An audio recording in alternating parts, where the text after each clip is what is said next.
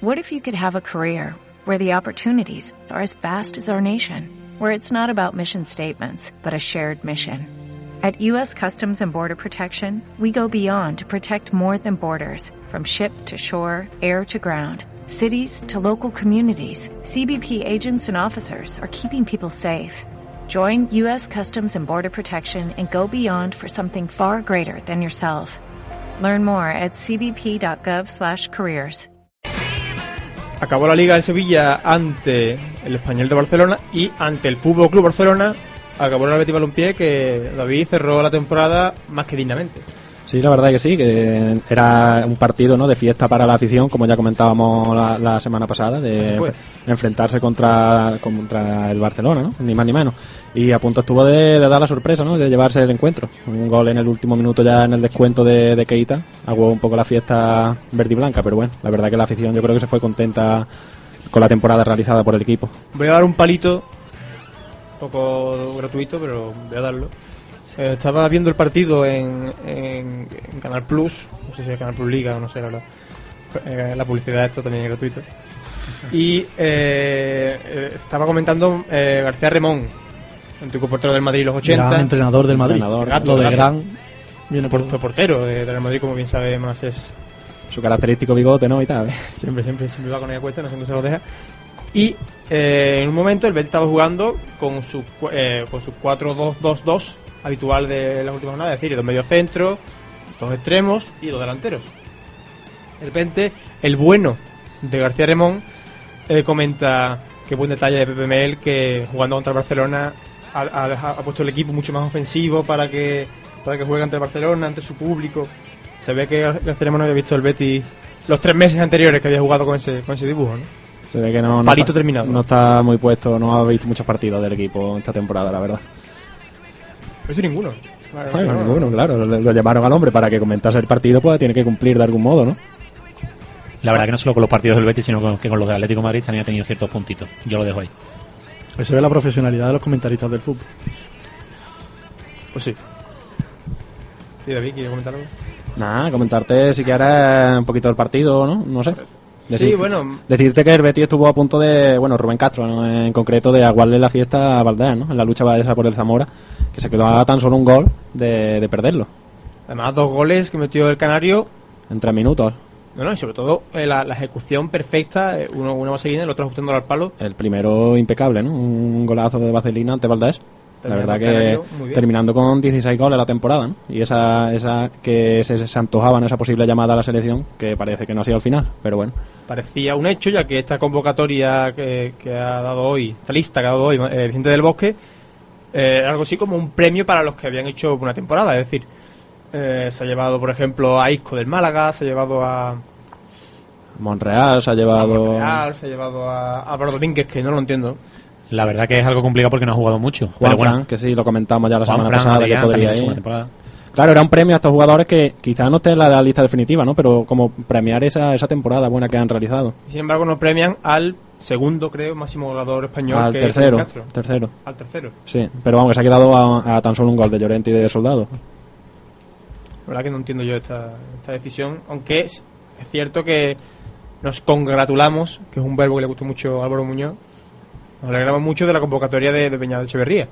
Sí, una convocatoria que nadie se esperaba, ¿no? Porque todos sonaban mucho los medios, que si Rubén Castro, que si no sé qué, y al final... tampoco era tan descabellado David porque eh, recordemos que esta lista está marcada por las bajas, por esa final de Copa, de parte por, el- por la final de Champions del Chelsea principalmente, y es que si quitas el, el centro del campo del Barcelona, la selección se queda con, con Xabi Alonso, Cazorla, Silva, para de contar. Pues sí, la verdad que sí. eh, Era Beñá quizás el jugador más, más cercano, ¿no? Más, Nos ha dicho... que, que, que encaje mejor en este sistema, ¿no? Que viene desarrollando Iniesta y, y Xavi y, y los barcelonistas.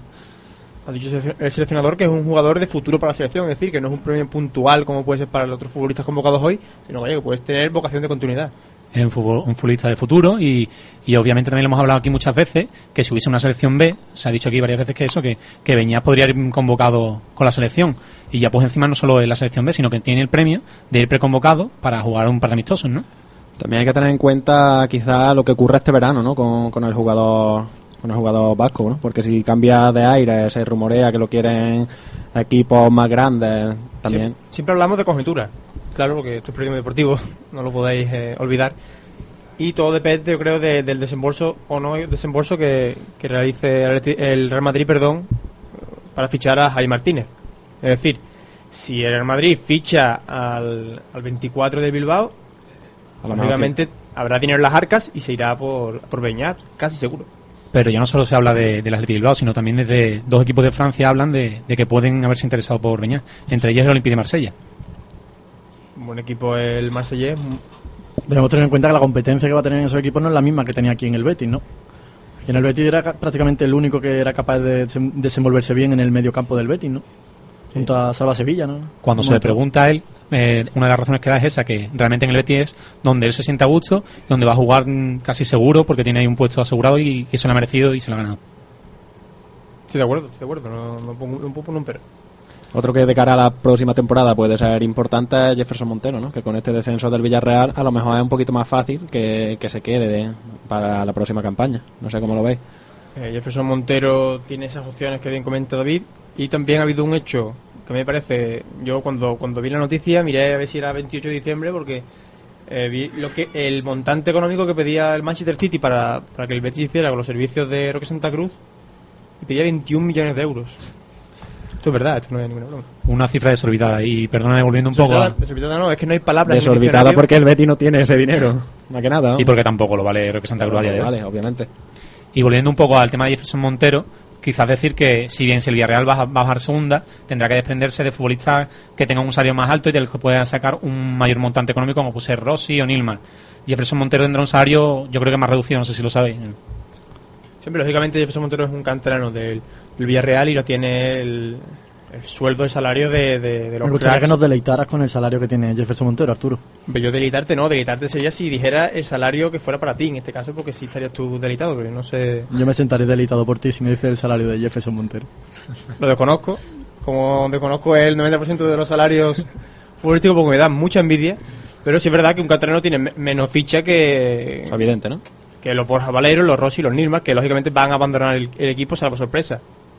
Salvo sorpresa. Quizás pueda ser que, que Rossi por la lesión, a lo mejor le falten un poco de novias, como se suele decir, pero Rossi es Rossi y lo ha demostrado en estas temporadas anteriores en, Hasta- en el. Hace poco tiempo te- se hablaba de muchos equipos italianos que lo querían y aunque ha tenido la lesión y no ha jugado en todo el año, yo creo que entre que él se bajara el sueldo porque en busca de un equipo mejor que el Villarreal o por lo menos en mejor posición que el Villarreal y que el Villarreal tiene que desprenderse, ya no puede pedir tanto dinero como pedía antes porque tiene que ser consciente de las circunstancias que el jugador abandonará el equipo. Es que ya, ya no se la puede jugar el mismo jugador, es que ya cualquier equipo no se aventura a ficharlo, ¿no? Porque después de, de estar casi dos años prácticamente sin jugar, es que ya no sabes tú si vas a fichar a un jugador que va a jugar tres partidos y se va a volver a lesionar.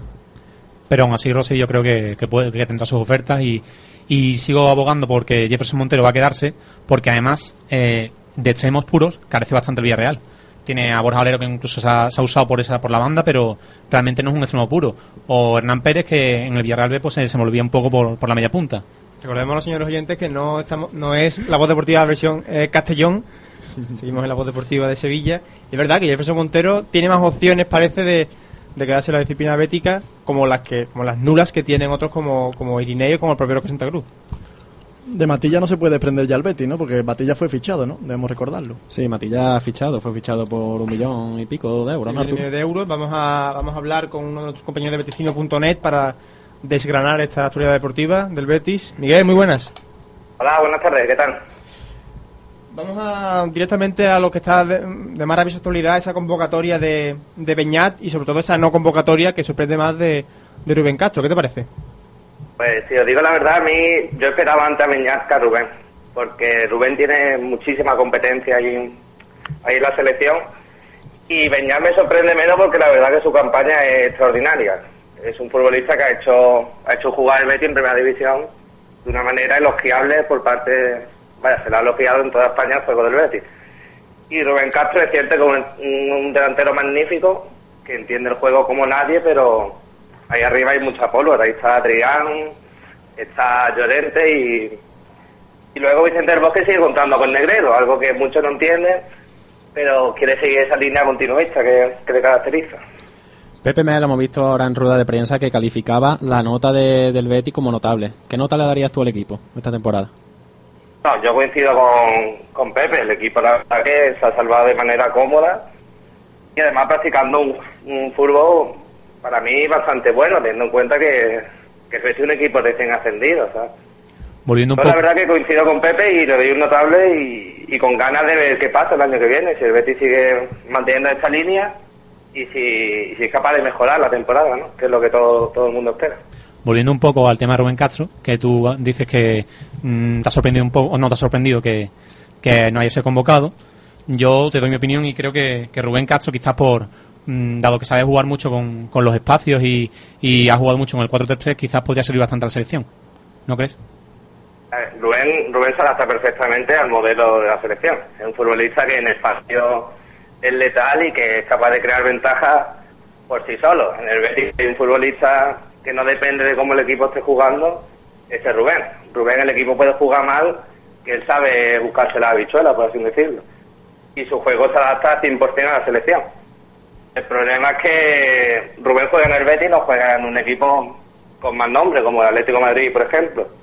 En caso de jugar un equipo con el nombre, pues no me cabería la menor duda de que Rubén hoy estaría posando con la camiseta roja.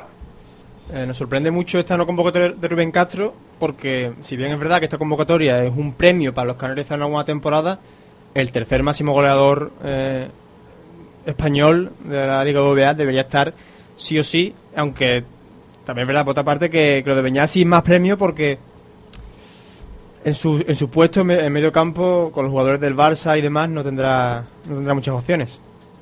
Bueno, a mí me vaya a permitir que a Rubén no, no lo destaque por sus goles, que son muchos y admirables, pero si atendemos a resultados y a goles, no siempre irían los mejores.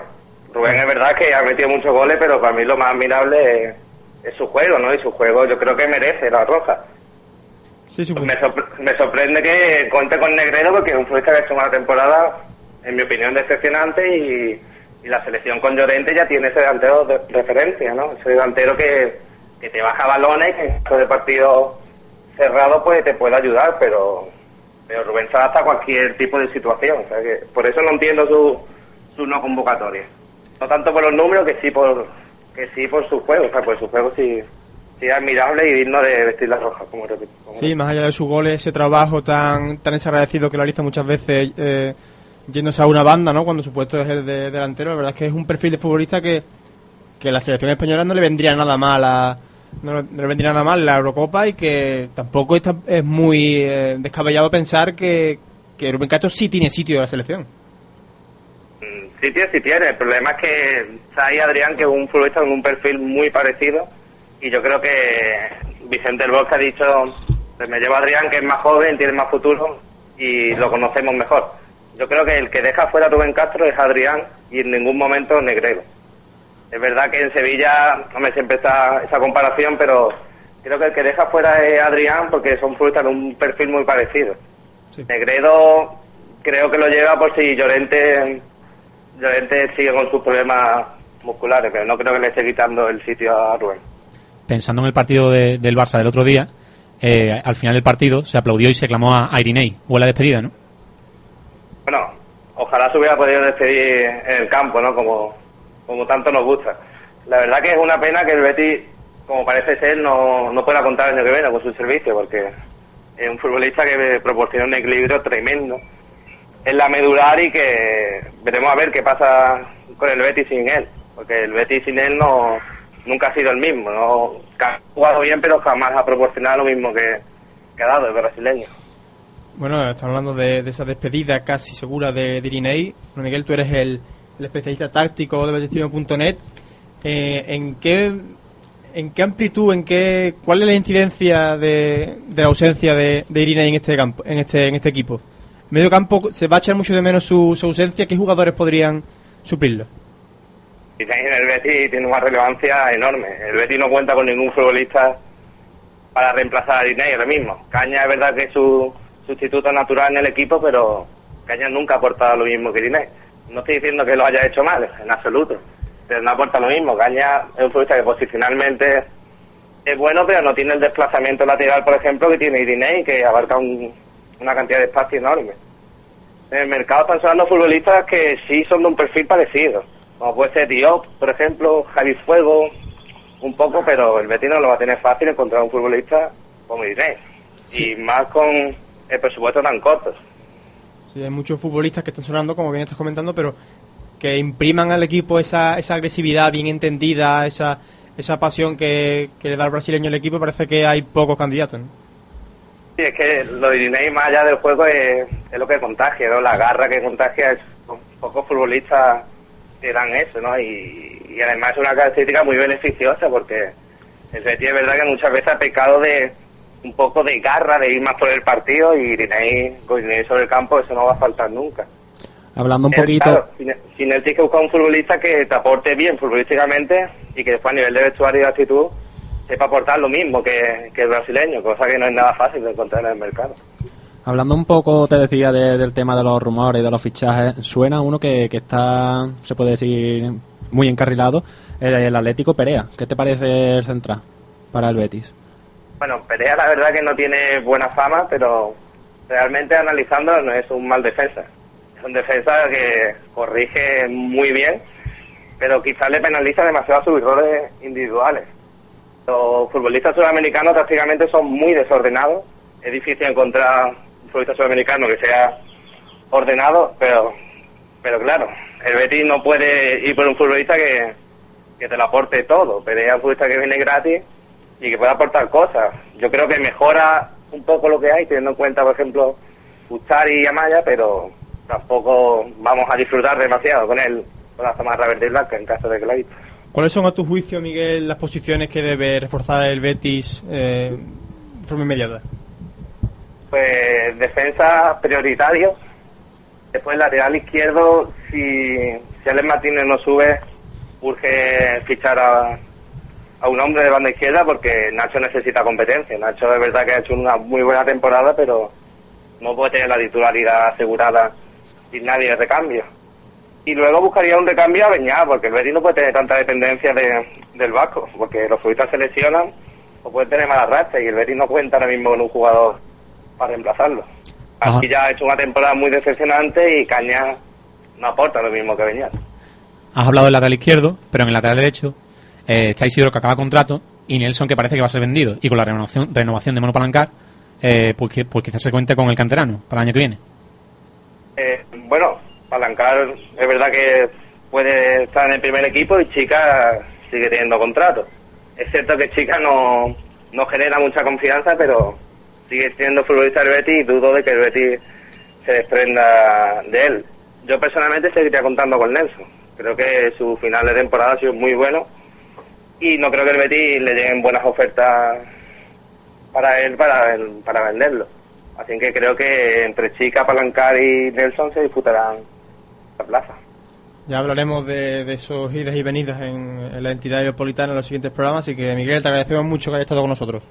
Vosotros, muchas gracias. Hasta Un abrazo.